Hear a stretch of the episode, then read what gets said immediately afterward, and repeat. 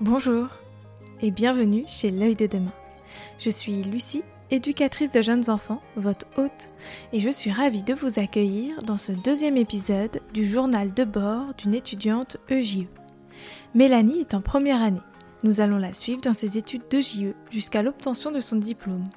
Elle va s'enregistrer chaque mois pour nous livrer ses craintes, ses doutes, ses angoisses, mais aussi ses réussites et son évolution. Elle va nous partager l'organisation de son école, les stages, les cours et les devoirs. Merci à elle pour sa confiance et son investissement. Nous retrouverons chaque mois un nouvel épisode de cette immersion dans la vie d'une étudiante EJE. Dans ce deuxième épisode, Mélanie nous présente les mois de janvier à avril. Elle nous parle de sa sensibilité dans le secteur du handicap, les avancées de son identité professionnelle, son rôle en tant que déléguée, le commencement de son deuxième stage, sa méthodologie de révision pour son devoir sur table et les difficultés liées aux cours en distanciel avec les outils qu'elle utilise pour y pallier. J'espère que cet épisode vous plaira. Je vous souhaite une excellente écoute.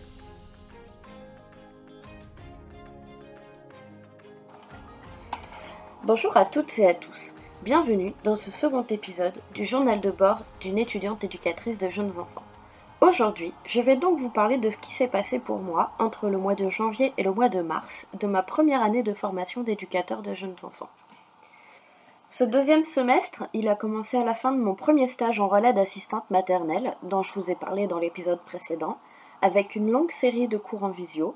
Heureusement pour nous, les formateurs sont très organisés et plutôt réactifs. On nous fournit pour chaque semaine un Padlet interactif avec les contenus de cours. Nous avons eu des formats visio, des formats podcast, des formats écrits, enfin tout un tas de formats variés qui nous ont permis d'apprendre de manière différente. En termes de contenu de cours, on a commencé à aborder des notions plus spécifiques au métier d'éducateur de jeunes enfants, comme le développement global de l'enfant sur tous les points de vue, cognitifs, affectifs, moteurs, etc.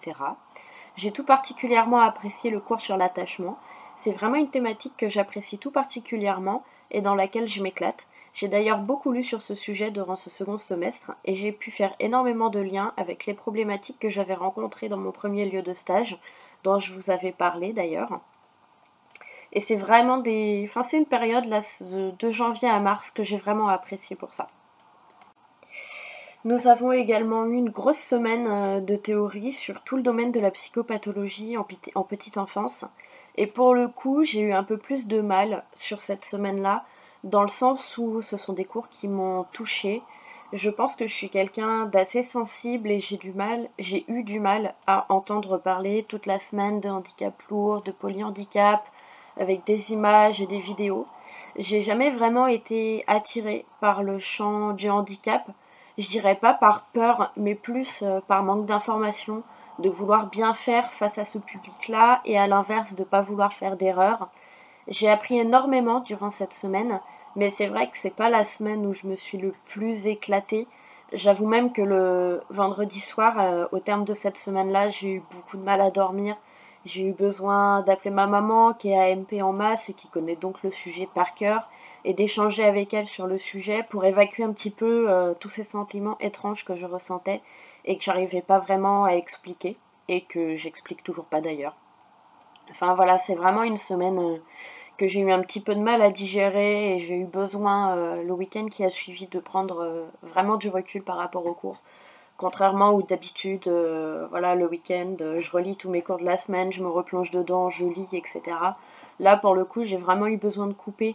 vraiment, j'explique, j'explique pas pourquoi cette semaine-là m'a fait autant de, m'a fait ressentir autant de choses différentes, mais voilà, en tout cas, ça fait partie euh, de, cette, de cette petite période et euh, des sentiments un petit peu plus euh, négatifs que d'habitude. Donc je tenais à en parler aujourd'hui. À partir du mois de février, on a basculé en mode, si je puis dire, hybride, avec du semi-présentiel et du semi-distanciel. Donc qu'est-ce que ça nous a fait du bien enfin de nous retrouver malgré les réglementations de distanciation, etc. Pour ma part, j'ai eu la chance euh, d'avoir mon binôme euh, Anaïs qui habite à deux pâtés de maison de chez moi. On a donc fait tous nos cours en distanciel ensemble. Mais c'est vrai que pour certaines, euh, l'isolement a été plus difficile à gérer. Et nous retrouver nous a donc à toutes, je pense, fait du bien.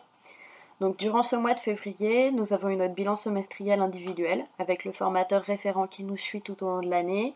Ce, formateur référent, c'est aussi celui qui corrige nos, copies, qui réalise nos visites de stage et c'est vers ce référent en particulier qu'on s'adresse quand on a des questions.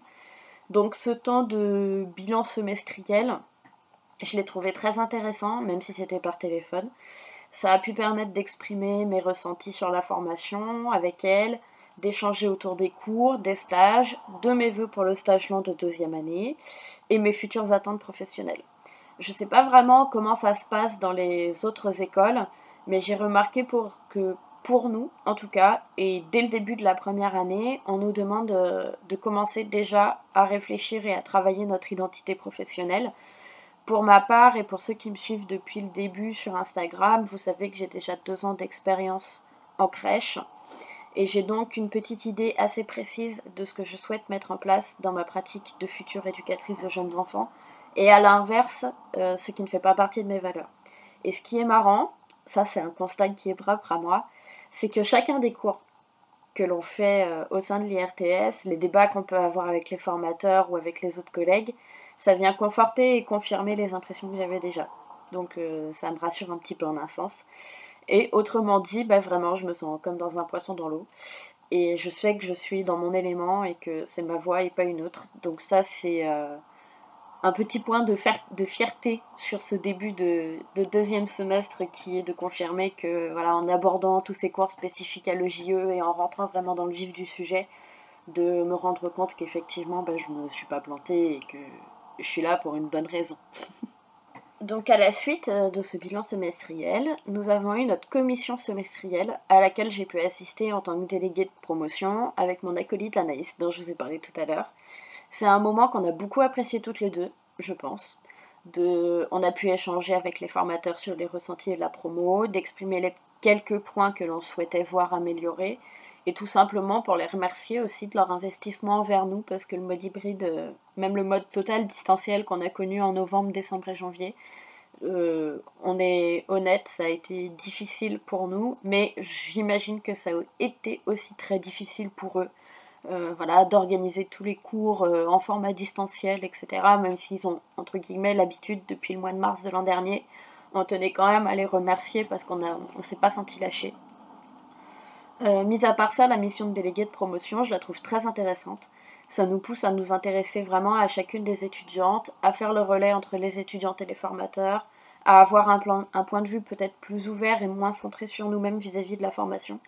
J'ai vraiment apprécié ce temps de commission semestrielle et je me suis vraiment sentie investie d'une mission importante qui a été après de retranscrire tout ce qui a été dit sur les étudiantes aux étudiantes concernées tout ce qui avait pu être abordé, les points importants et ce qu'on peut améliorer collectivement ou à titre individuel.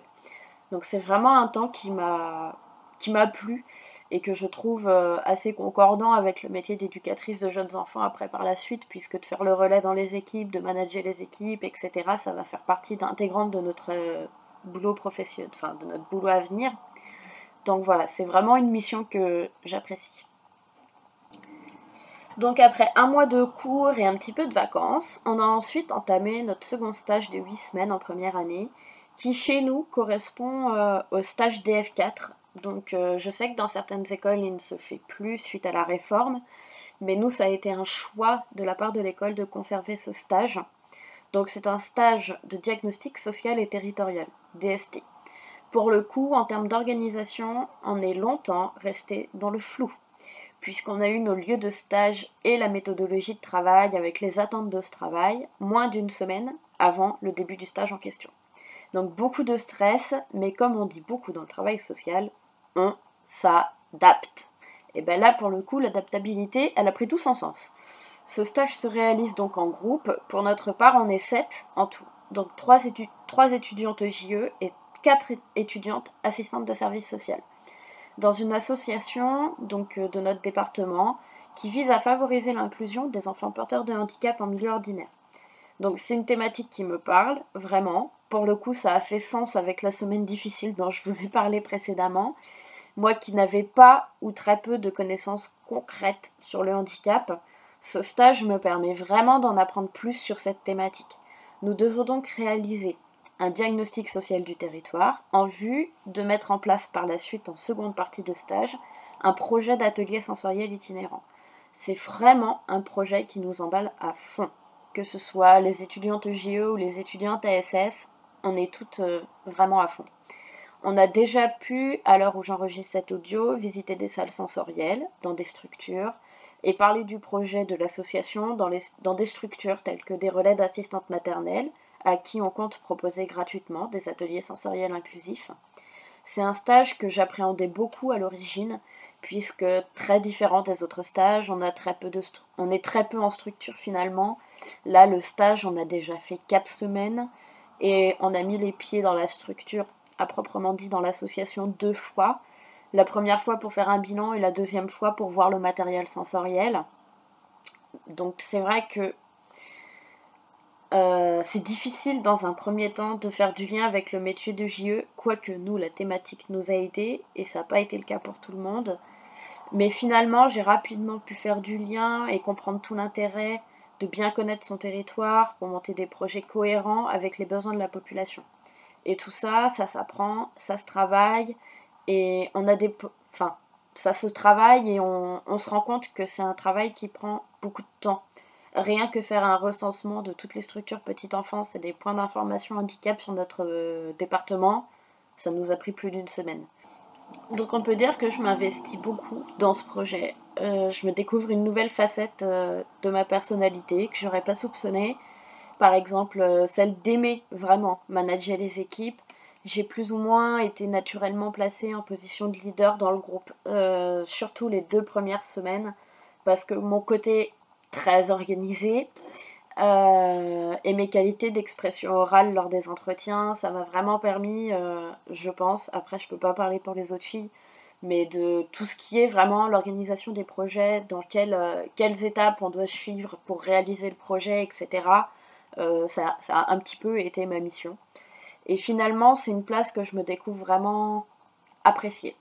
C'est vrai qu'avant d'entrer en formation, beaucoup d'étudiantes et de professionnels m'avaient dit Tu verras, en entrant en formation d'éduc, tu seras une personne et en sortant, tu en seras une autre. Et je me disais Oh, quand même, euh, faut pas abuser, ça doit pas être si important que ça comme changement. Et eh bien, si, vraiment, j'ai même pas encore fini la première année que je ressens déjà les changements dans ma manière de penser, de voir le monde et surtout dans mes rapports avec les autres, dans mon comportement et mon positionnement envers eux. Alors maintenant, à toutes celles qui m'avaient prévenu, ben, je vous crois. Euh, cette formation nous change vraiment sur, vraiment sur plein de points. Et chaque période de cours, mais surtout les périodes de stage, me permettent de m'affirmer un peu plus et de découvrir de nouvelles choses sur moi-même et sur les autres. Et ça, c'est vrai que j'en suis, euh, J'en suis ravie. Je ne pensais pas que c'était aussi fort et aussi intense euh, comme formation de ce côté-là. Donc pour en revenir à proprement dit euh, sur le DST, parce que je me suis un petit peu égarée, euh, notre, notre diagnostic social du territoire va aboutir sur un travail oral et écrit qui a une certification pour le diplôme dans trois ans. Et oui, on a une certification dès la première année. Alors on prend vraiment ce stage très à cœur et très au sérieux. Donc j'ai la chance d'être dans un groupe où on s'entend vraiment très bien, on a une bonne cohésion avec beaucoup de respect des compétences de chacune et c'est vraiment très agréable de travailler dans ce genre de dynamique, c'est très enrichissant. J'apprends des unes et des autres en plus d'apprendre de moi-même. Donc euh, que demander de plus? C'est vrai que c'était un, stage qui m'inquiétait un petit peu parce que je m'étais dit punaise, euh, on va être 7 3 EJE, 4 SS, est-ce qu'on va bien s'entendre? Est-ce qu'on va tout avancer dans le même sens? Est-ce qu'on va tout avoir les mêmes objectifs et la même, euh, la même envie et le même enthousiasme pour le projet? Et au final, je suis ravie parce que vraiment, ça se, ça se passe très très bien. On est un petit peu déçus puisque les assistantes de service social vont... Enfin, au jour d'aujourd'hui, elles ont arrêté euh, le stage pour partir sur un autre lieu de stage pour travailler sur un autre projet. Donc c'était prévu comme ça, même si on comprend pas encore spécialement pourquoi elles peuvent pas rester avec nous jusqu'au bout. Donc pour la suite de ce stage, dont je vous parlerai à l'épisode 3, on ne sera plus que, que trois étudiantes éducatrices de jeunes enfants. Voilà.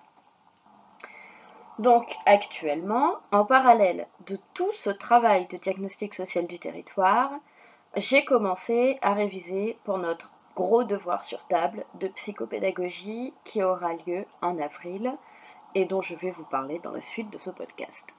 Là encore, c'est une particularité de l'IRTS où j'effectue ma formation parce que j'ai sur euh, l'un de mes réseaux sociaux un groupe de conversation où je discute avec peut-être environ une cinquantaine d'étudiantes qui sont dans divers établissements en France.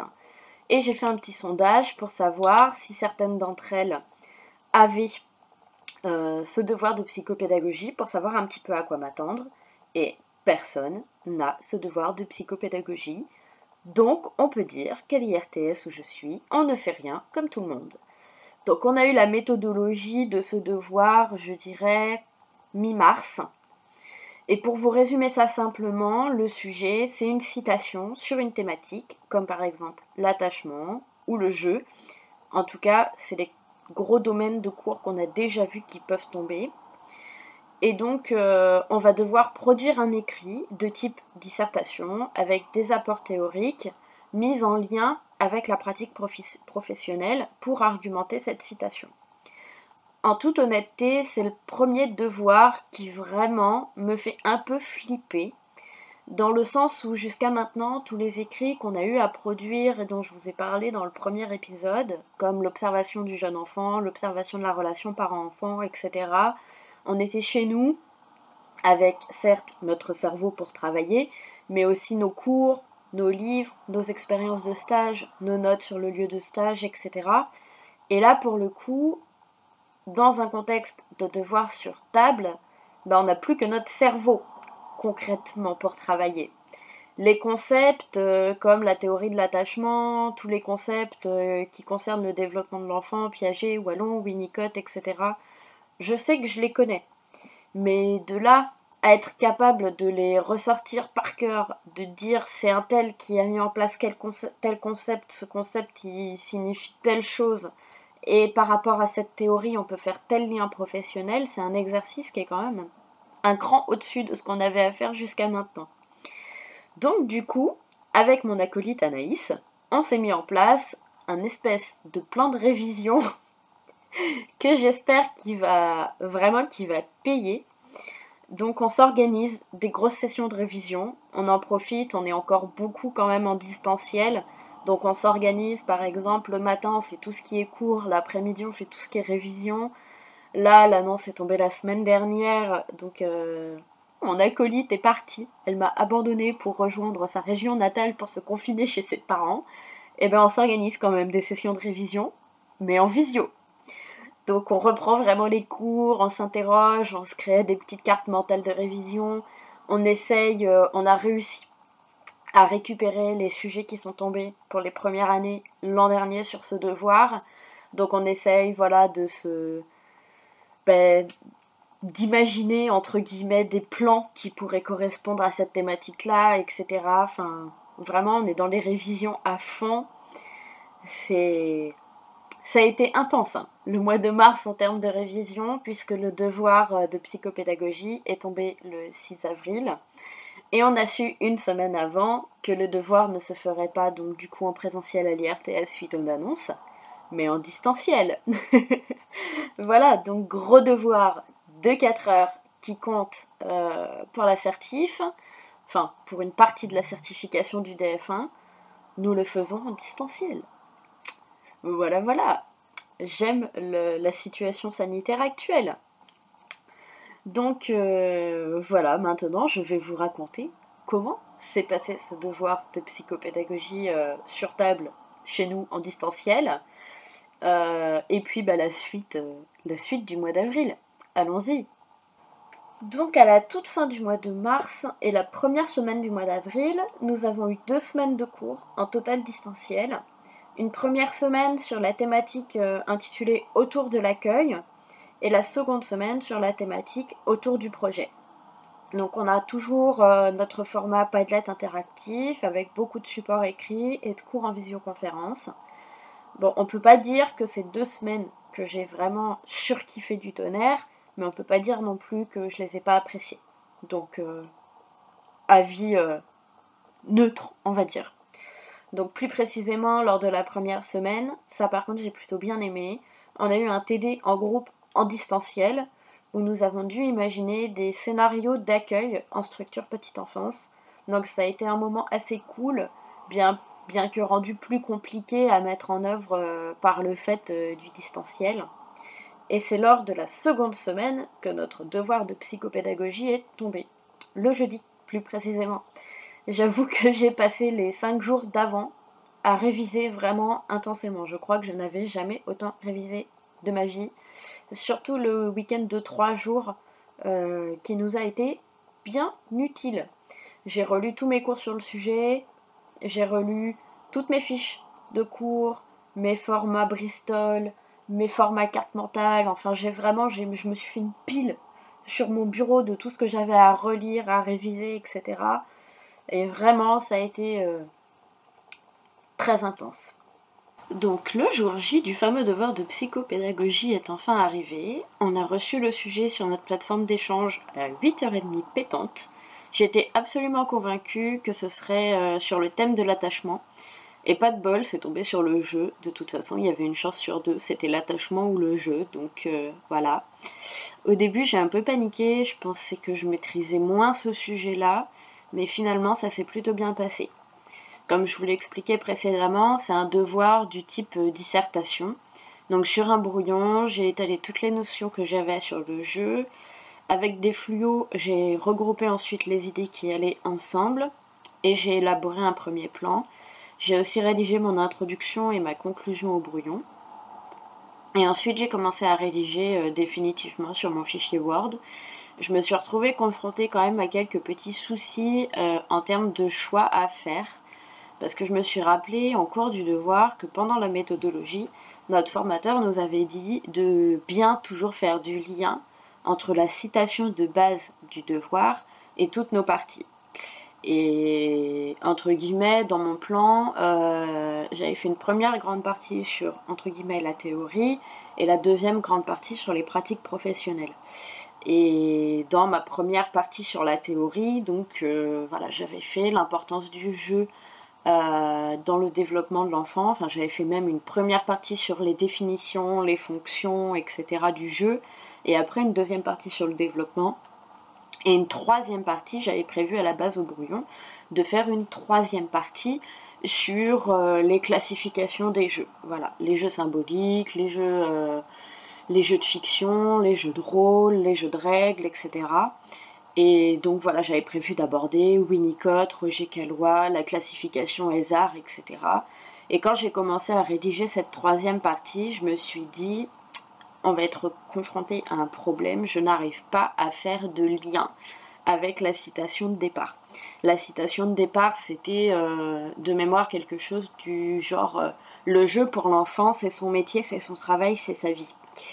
Et donc pour moi, euh, la classification des jeux, j'arrivais pas à faire le lien avec la citation, donc j'ai fait le choix ben, de pas mettre cette partie-là. Donc en espérant que c'est un choix qui va payer et qui va pas plutôt me tirer une balle dans le pied. Donc au final, j'ai fait environ 6 pages Word pour cette dissertation, je pense que c'est plutôt pas mal. Et maintenant, ben, j'ai plus qu'à attendre euh, le retour de ce devoir sachant que la date butoir est prévue au mois de juin. Donc euh, je pense que l'attente va être assez longue. Mais bon, voilà. Après, c'est vrai que c'est un exercice qui était quand même assez intéressant, qui permet de, de à la fois de réviser toutes les notions qu'on a pu voir et après de faire du lien sur voilà la théorie nous avons appris ça en pratique voilà euh, voilà comment on peut l'appliquer par exemple euh, dans la partie 1 euh, sur la théorie. Euh, j'ai fait tout un laïus euh, sur l'importance du jeu libre pour le développement de l'enfant, ça l'aide à faire ses propres choix, etc.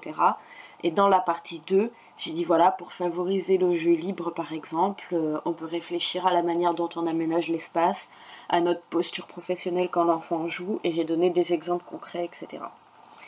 Donc voilà, j'ai trouvé que c'était un exercice quand même assez intéressant. Après, voilà, c'est vrai que le, modèle type dissertation, euh, beaucoup d'entre nous n'avaient plus l'habitude ou pas l'habitude du tout d'en faire. Donc ça a mis certaines étudiantes un petit peu en difficulté, mais je pense qu'au final on s'en est toutes euh, relativement bien sorties. Voilà pour ce devoir euh, de psychopédagogie. Donc après ce devoir de, de, psychopédagogie très intense, nous avons eu deux semaines de vacances qui, je l'avoue, m'ont fait pas mal de bien après ces deux semaines de stage, de révision, de devoirs, etc.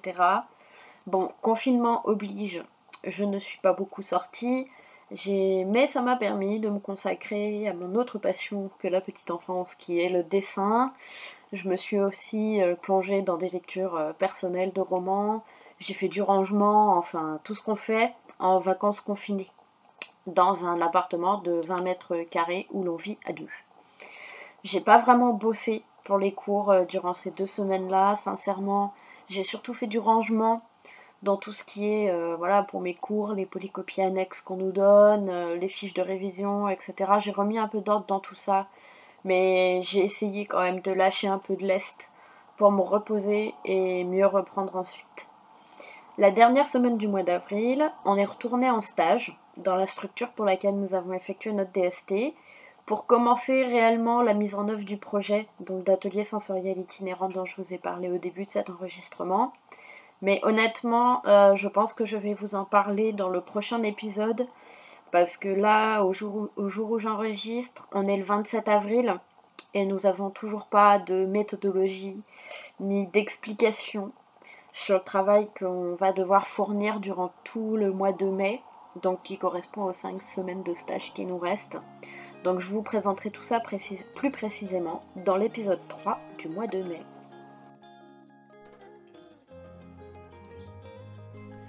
Voilà, clap de fin pour ce deuxième épisode du journal de bord d'une étudiante EJU. J'espère qu'il vous aura plu et je vous dis à dans un mois pour un nouvel épisode. Ciao